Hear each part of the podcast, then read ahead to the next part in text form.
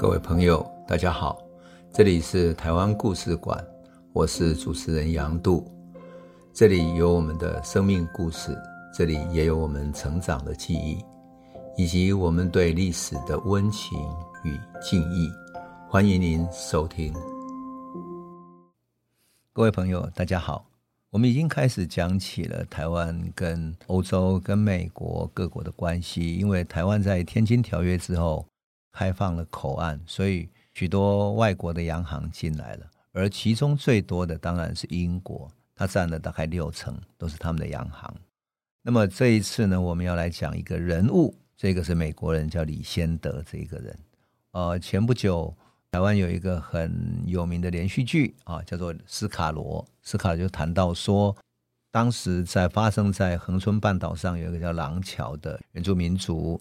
那么他们怎么跟美国人去签了一个协议，叫南盟协议？那么这个协议规定了原住民和美国人之间互相的约定，美国的船如果碰到船难漂流之后怎么处理的？可这个协议怎么去谈下来的呢？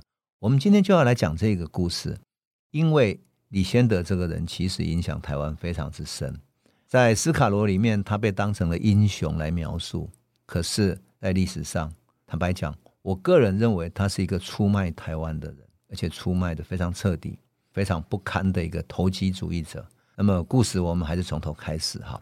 故事发生在什么呢？就是在樟脑事件发生的那个前后，也就是我们在樟脑事件里面讲到毕祺岭，毕祺岭是在一八六八年发生的，可是这个故事呢，发生在之前的一年，是在一八六七年，一八六七年十月十号的那一天。在恒春的郊外，一个叫做出火的地方。所谓出火呢，就是说那个地方有一个地方有一些硫磺的矿，有一些气体，所以有时候它就会燃烧起来。啊，在出火这个地方呢，台湾的原住民族跟美国人相约谈判。那美国人呢，是驻厦门的领事李先德啊，坐在廊桥八社八个社哈，各种不同的原住民的社哈。八社的总头目卓奇笃所带来的两百多个男女土人的中间，他跟他们的带来的人呢，席地而坐，他完全没有武装。那么这个总头目卓奇笃呢，把枪放在膝盖上面，在大家那边围坐的。那在李先德的眼中呢，这些土民穿着不同特征的服饰，它代表什么？代表好几个不同的族群、不同的社。那其中呢，哎，有些女孩子她觉得长得好漂亮，好像西班牙跟意大利里面所看到的美女。这个记录还写在李先德自己的书里面，这可不是我编出来的哈。他自己觉得她们很漂亮哦。那有的人头上戴着雉鸡的羽毛作为装饰，而且穿了一个很大的耳洞，很像日本的佛像。他还说，有人肩上披一块布，从背后绕过肩膀和脖子，在前方打了一个结。这种装饰不是很像意大利或者西班牙的女士吗？好，他们都带着滑膛枪，一种枪哈，弓箭、短刀或者长矛，矛头上还装饰着什么？装饰着他杀了人的头发，就长矛上面是装饰着他杀过的人他的毛发啊。他们嘴巴嚼着槟榔，仔细听着卓奇笃的谈判。那如果有不赞同的想法，就有人会大喊大叫的打断。表示他的意见。这场严肃的谈判呢，由于这里是一个盐埕的地形嘛，哈，所以那些小山洞呢，洞口偶尔会喷出火花，所以叫出火。那有一些人还会把树枝丢上去，在那边燃烧，因此得到这个名字。可是出火这个地方作为谈判的地点，仿佛是两边的谈判会擦出火花一样。而地点呢，也是卓奇笃决定的，哈。谈判双方呢，谁是主体，则是由李先德来选定的。那么李先德认为说，在屏东海边这一带是台湾的最南端嘛，所以从海岸边到山上有不少原住民的部落，包括卑南族、排湾族、阿美族等等。如果有看过斯卡罗的人都知道，这是一个聚居的地方，而且旁边呢还有许多客家人或者闽南人来这里开发的一些人聚居在这里，包括了平埔族、汉族，他们称之为混生。混合生育的一个混生的后代哈，基本上没有一个代表的主体。那卓奇笃是十八社的一个总头目，所以他代表的一定的权力可以管理这里。那照道理，这里是清朝政府所管理的，对不对？应该跟清朝谈。可是清朝认为说，这个地方其实是属于原住民自治的地区一样的，他根本能力管理不及，甚至于我们上次讲过，很多民变发生的时候，被清廷所追剿的这些民变的造反者，最后会逃到原住民的部落里面去躲起来，躲到高山上去，再也追缉不到了。所以清廷的官员一碰到原住民居住地区的，他们就很头大。那希望说这些开垦的人不要直接进去，因此在旁边设了一些他们称之为土牛的地区。那这个土牛是一块土坎一样，然后隔开来。你如果跨过这个土坎，就是汉人如果跨过这个土坎，在原住民的生活领域里面出了什么事情，你自己负责。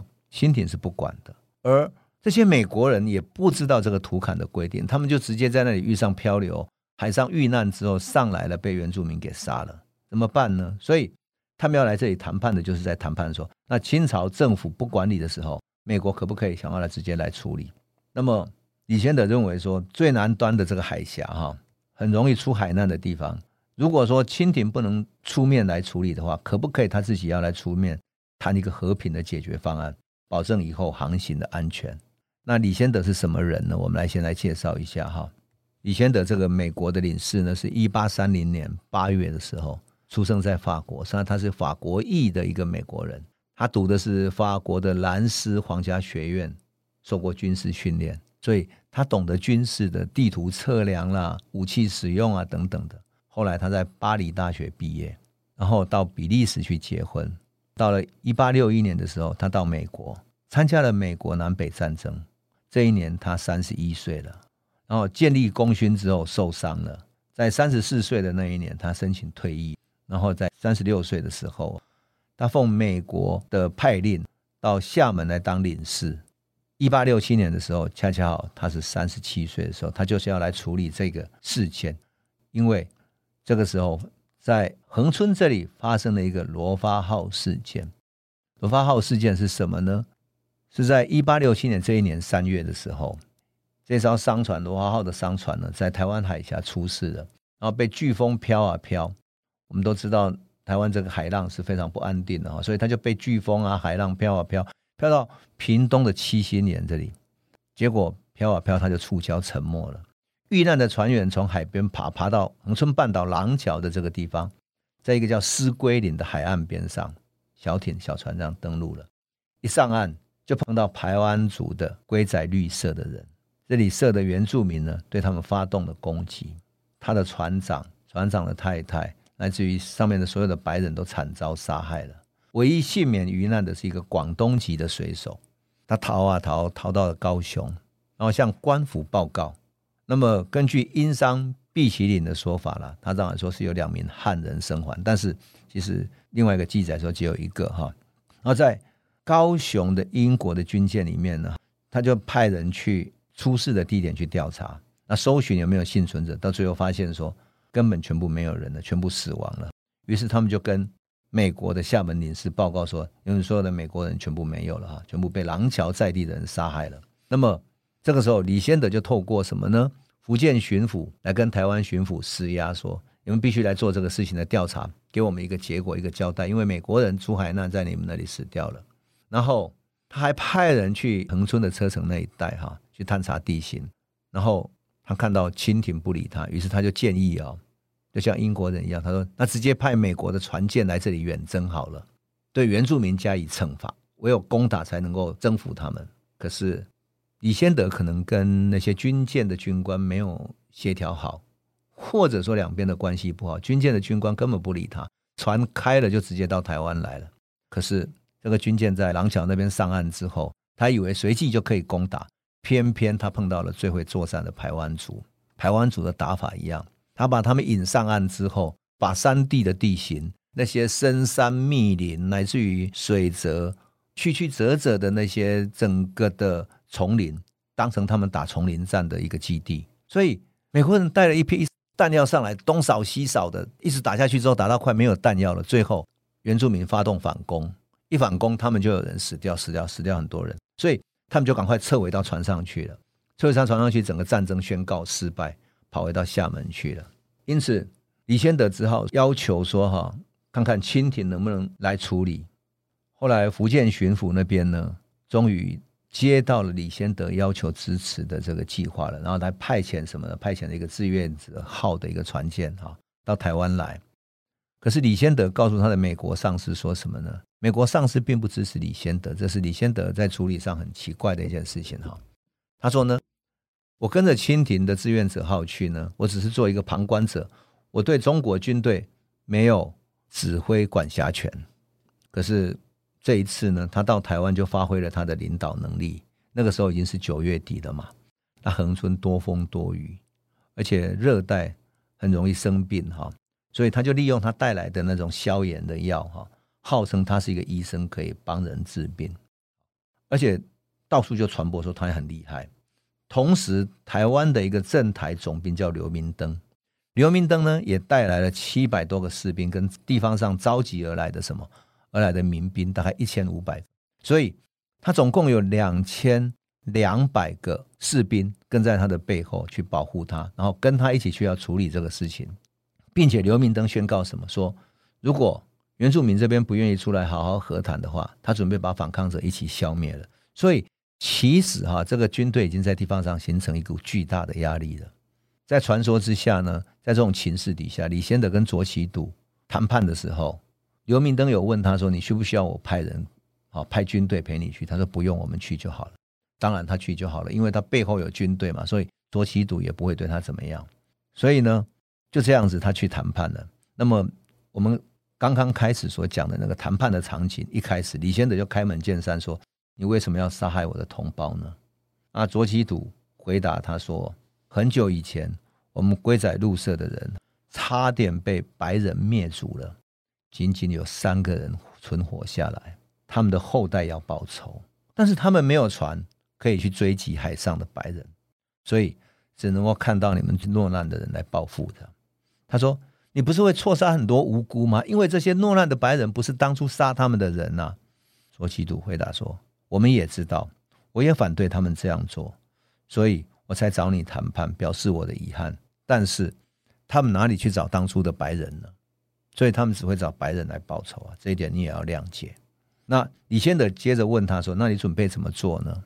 卓奇笃说：“如果你们打算开战，我们当然会抵抗你们。”那不能保证结果会怎么样？那即使你们要和好，没有关系，我们就可以永远和平。大家谈好了，永远和平。那李先德就说：“我很高兴，我们可以避免流血。”所以这个时候呢，卓奇笃就把枪放到一边去了，两边的气氛缓和下来。那最后达成的谈判结果是什么？以往的事情就是罗发号所被杀的这些人十三个人哈，他们的船长夫妇等等的。不再追究了，只要他们不再杀害船难的人，以后再也不追究。但是以后如果有船难的人上岸的话，那么请原住民把他交给廊桥的汉人来处理。而船员如果上岸取水或者其他东西，也不会被侵犯到。两边同时约定呢，美国这边的船上要挂着红旗来作为记号，也就是说，卓杞笃会告知他们所有廊桥八社的所有这些人。只要有挂着红旗的记号，就是跟他们谈判过的人，他们一定不会被侵犯的。整个会议进行了四十五分钟之后结束。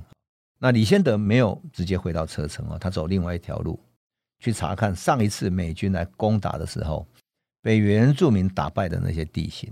他作为军事学校的毕业生，他很清楚的到处勘察，记录了那些地形、部落、道路等等的。事实上，李先德是为下一次的攻击来做准备的。就这样子，李先德得到了一个还不错的结果。